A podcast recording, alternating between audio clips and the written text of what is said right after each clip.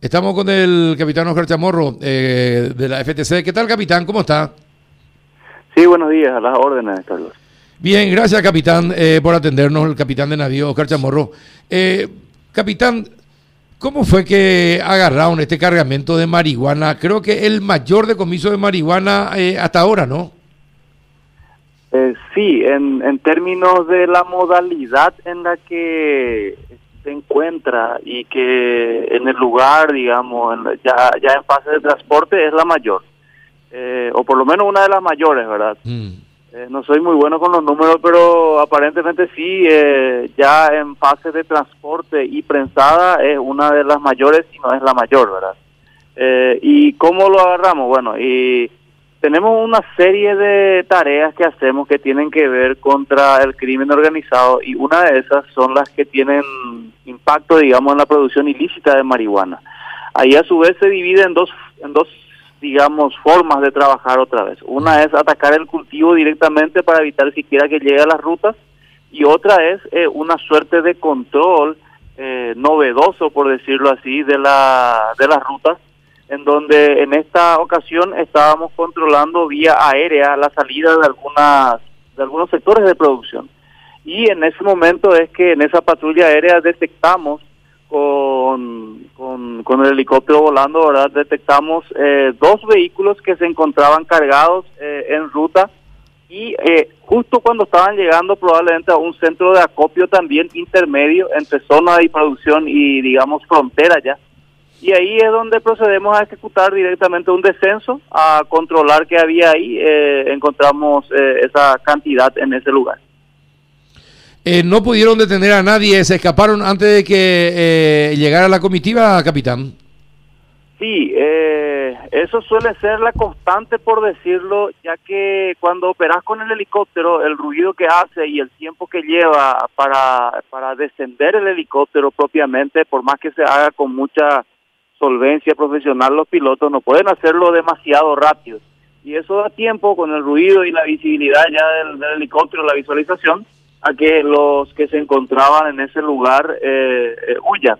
Pero aclarando también de que la finalidad de este tipo de operaciones es realmente eh, atacar el producto, de modo a que ellos puedan sentir como una especie de lucro cesante el impacto Recordando de que, imagínate, ellos ya invirtieron, los traficantes, los patrones, ya invirtieron una cantidad importante de dinero en la producción, eh, después en la cosecha, luego en el prensado, en el transporte también ya. Entonces, eh, todo ese dinero ellos han perdido, eh, ya que no van a poder colocar su producto en el mercado para tener el retorno de inversión. Entonces, es una afectación directa al bolsillo de los patrones. Claro. Además, todos los vehículos que ya quedan decomisados, eh, si por ahí cae una aeronave también ya se queda, es decir, es un, perjuicio grande. Eh, ¿Ustedes saben el valor de esta droga? Una vez que se ponga en el mercado, ¿cuánto costaría la droga, capitán? Y estamos brillando un poco más de un millón de dólares, creo yo, eh, a precio, digamos, de acopiador, como se dice acá en territorio nacional. Eh, es decir, ese es un cálculo hecho de lo que ganaría la organización criminal en el momento que se produce la venta a la organización criminal de destino, que sería en este caso una facción criminal brasilera seguramente, por el lugar en donde se encontraba y por a dónde iba.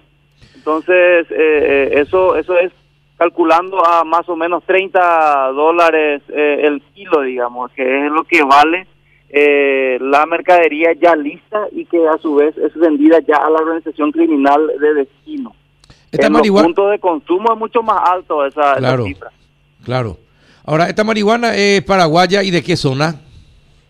Bien, eh, la zona de producción es departamento de Concepción eh, y eh, el lugar en donde se produce la incautación no es muy cerca de la, de la zona de producción. Se encuentra por lo menos a unos 50, 60 kilómetros tal vez de la zona ya de producción. Y, es en la zona, vamos a llamarlo así, noroeste del departamento de Concepción. Bueno, eh, no hay detenidos, pero eh, la droga es importante.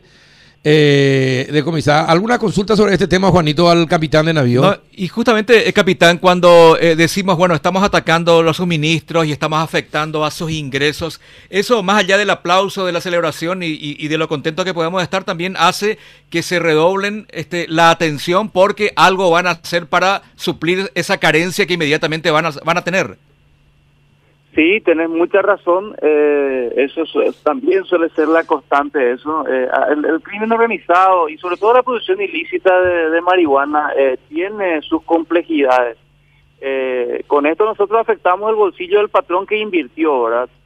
cuando cuando hacemos eso, normalmente ellos intentarán recuperar lo más pronto posible esa inversión, ya sea consiguiendo más productos, pero aún así ya perdieron plata. Eh, el tema de la marihuana funciona más o menos como un commodity. Eh, la organización criminal de destino, en este caso 80% de la producción es Brasil, así que eh, la mayoría van a ser brasileras, ya actúan haciendo compras adelantadas del producto para asegurar la disponibilidad de ese producto una vez que esté listo, ¿verdad?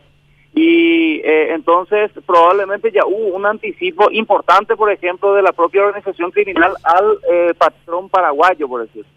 Entonces, él ya está con deuda en ese sentido, tiene que conseguir el producto o de lo contrario, ver la forma de solucionar eso y resolverlo con la organización criminal de destino a la que le prometió esta mercadería. Y eh, eso tiene sus su efectos, ¿verdad? Eh, tanto a nivel nacional eh, como de los patrones, como también, así si se de los productores. Sí, definitivamente. Eh, y bueno, encima la marihuana paraguaya es muy apreciada en el exterior porque es una de las mejores del mundo, capitán.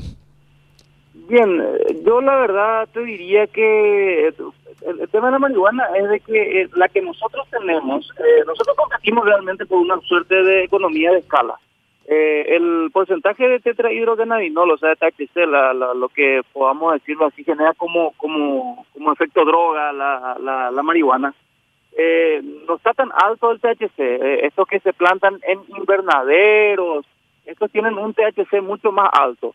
Eh, ustedes eh, seguramente estarán enterados que la CELAT suele tener importantes decomisos en el aeropuerto de ingreso de marihuana, inclusive a Paraguay. Y esos son marihuana que tienen un THC mucho más alto, pero son en ambientes muy controlados de, de, de producción. Sin embargo, nosotros es en estado natural si bien el THC no, eh, no, no compite contra esas de, ambiente controlado, eh, esas de ambiente controlado no pueden atender a toda la demanda de mercado. Entonces, nosotros competimos en la economía de escala realmente para atender al mercado de consumo, principalmente brasileño, que es un, un, un mercado muy importante a nivel mundial en cuanto a consumo de drogas. Sí, está bien. Por otra parte, capitán, felicitaciones por este logro. Por otra parte, ¿qué pasó con esta delegación supuestamente humanitaria de argentinos eh, que fueron alteados por un eh, grupo de la FTC eh, ya en la zona norte? ¿Qué pasó finalmente? ¿Es cierto que ellos les amenazaron también a ustedes? ¿qué, pasó, capitán? Bien, para simplificar las cosas, nosotros teníamos el conocimiento de que un grupo de personas de nacionalidad argentina, colombiana, eh, y, paraguayas también, ¿verdad?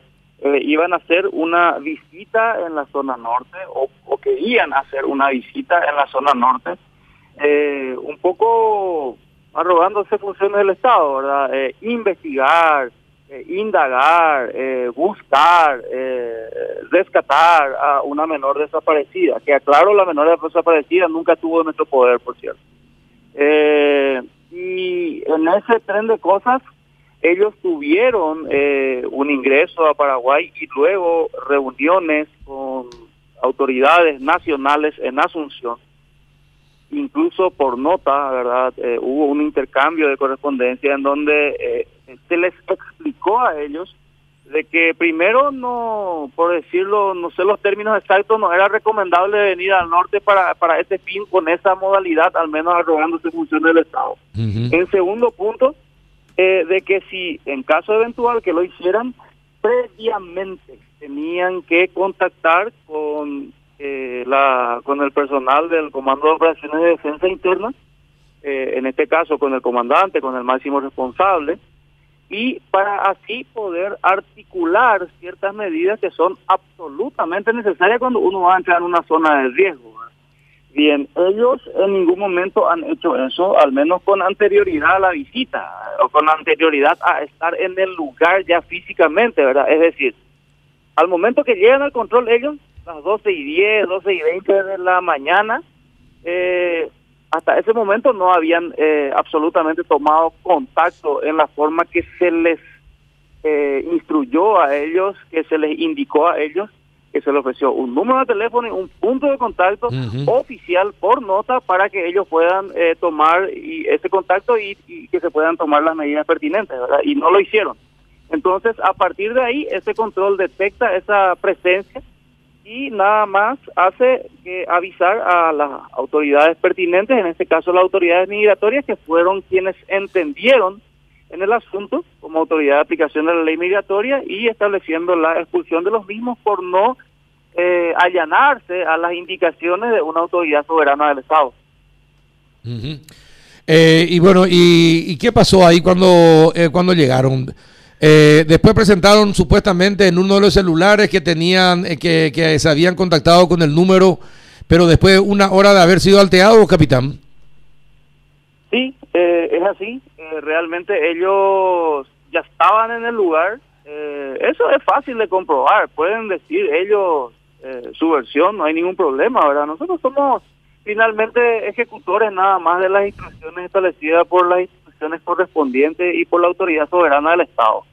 Eh, ellos pueden decir versión, pero es así como estás diciendo, ellos son. Imagínate, ya no es que estaban en Huillaú, por decirlo, y ahí es donde nosotros tomamos intervención. Nosotros estamos en controles de rutina en los sectores, como siempre lo hacemos, y en ese control de rutina salta de que hey, acá llega una una una cantidad de personas de nacionalidad eh, diferente a la paraguaya, ¿verdad? Y que eh, había un colombiano y había cinco argentinos, también había paraguayos, en un vehículo chapa paraguaya, eh, que dicen que están circulando y que van a ingresar, ¿verdad? Y ahí nosotros inmediatamente miramos y vemos que es parte de esas personas que fueron advertidas de que tenían que tomar contacto previamente con nosotros. En ese momento del abordaje de rutina, ellos nunca habían tomado contacto con nosotros por los canales oficiales establecidos. Y bueno, y finalmente, ¿qué pasó? Eh, no pudieron eh, continuar y volvieron, fueron por Concepción, por el Chaco, hasta Clorina y fueron expulsados, capitán. Sí, eh, nosotros lo que hicimos ahí en ese momento fue demorarlos, demorarlos para, para esperar a que se constituya la autoridad migratoria la autoridad migratoria se constituyó. Recordemos que nosotros no le tenemos a personal de migración en todos los puntos que tenemos control, ¿verdad? Tuvimos que llamarlo a la autoridad migratoria, tuvo que desplazarse de sus oficinas, llegar hasta el punto, ahí ejecutar toda la parte, digamos, que le compete como autoridad eh, migratoria, autoridad administrativa migratoria, y bueno eh, el, ya migraciones determina verdad de que de que de que se proceda digamos a entregarle a ellos por decirlo y, se procedió a la expulsión. La expulsión se hizo realmente hasta vía aérea. Eh, nosotros nos acompañamos eh, hasta Concepción. En Concepción se eh, las autoridades nacionales dieron un transporte aéreo para poder proceder a la expulsión porque se imaginarán ustedes, desde aquí hasta allá, hasta la zona en donde por donde ellos entraron, eh, son más de nueve horas de viaje, ¿verdad? Entonces, ah, por una cuestión de comodidad, de, eh, de coro del Estado en el sentido de darle, eh, de, no forzar la incomodidad de estas personas, se les llevó incluso por vía aérea, ¿verdad? En forma expedita también, hasta mm. Encarnación. Y bueno, ¿y cómo toma las críticas, capitana, esa eh, decisión eh, del gobierno eh, y ustedes también como órgano de aplicación de esa medida? En, en, algunos foros de, de, este grupo fueron masacrados, por poco no le trataron de Mussolini y Hitler más o menos a ustedes. Sí, realmente sí. Eh, en algunos momentos, hasta si se quiere, medio que mande la conversación con, algunos autores. Pero eh, eh, en, en, el caso de los que estuvieron precisamente involucrados en el hecho, lo han tomado hasta si se quiere con, con relativa calma la situación. Eh, pero sí, la, la, a veces el, el, resto, por decirlo, del, hasta aparato mediático que existe en torno a todo, a todo esto, eh, por poco, eh, más Nuremberg, Tribunal de Nuremberg, pero como y y, y no no es agradable, pero tenemos que entender también de que eh, cada uno juega su papel. El nuestro es hacer valer lo que dice la Constitución, las leyes, los acuerdos internacionales ratificados por Paraguay. Es decir, nosotros hacemos valer la soberanía y las leyes. Lo que quiera decir el resto, y bueno, que se defina en los foros respectivos, ¿verdad? Pero nosotros no nos vamos a milanar por las críticas tampoco, porque acá estamos para hacer cumplir lo que en Paraguay vale. Juanito, ¿alguna última consulta? No, todo bien, Carlos, todo muy claro. Bien, perfecto, capitán. Te agradezco muchísimo la, charla y lo que nos contaste sobre estos dos temas. A la orden. Un abrazo, señor.